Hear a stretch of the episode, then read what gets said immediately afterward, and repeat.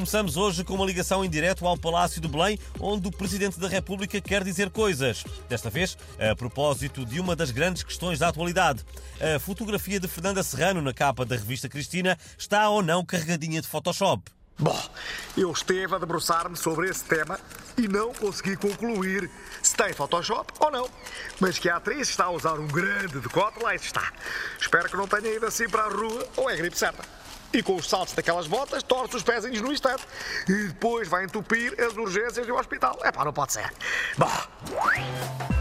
Pela primeira vez em 54 anos, os Beatles voltaram ao topo das tabelas do Reino Unido com a canção Now and Then. A música é cantada por John Lennon graças à inteligência artificial que permitiu retirar a voz do cantor da demo original que gravou antes de morrer. No fórum de hoje perguntamos aos nossos ouvintes se acham que por este andar, um dia destes sai uma nova sinfonia de Beethoven. A partir deste momento, podem começar a ligar. E o primeiro ouvinte em linha é o Sr. Alfredo Matos, que é instrutor de patinagem na água e nos fala de que a luz, ora viva. Muito bons dias.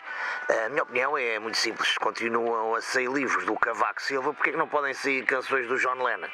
É a questão que eu gostava de lançar. Fica lançada, muito obrigado. Liga-nos agora à cantora Maria Leal, ora viva. Oi pessoal, é assim, eu cá acho mal. Como é que é possível que uma canção cantada pelo John Lennon, que está morto, tenha mais sucesso que uma minha?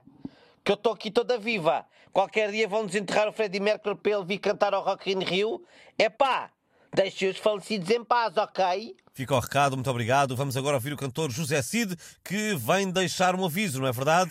Precisamente, é pá, eu ouvi já que vos vou processar ah, se disserem que fui eu que compus o Imagine, como disse aquele jornalista da CNN. Era o que me faltava, pá. Quem dera ao John Lennon ter composto o meu favas com chouriço. Ah? Ele sempre teve muitas invejas de mim, pá. E do meu talento, e do meu físico. Mas, mas nunca me chegou aos calcanhares, pá. Claro que sim, muito obrigado. E as nossas linhas encerram neste momento. Para a próxima, vamos perguntar se já teve de pedir empréstimo bancário para comprar azeite.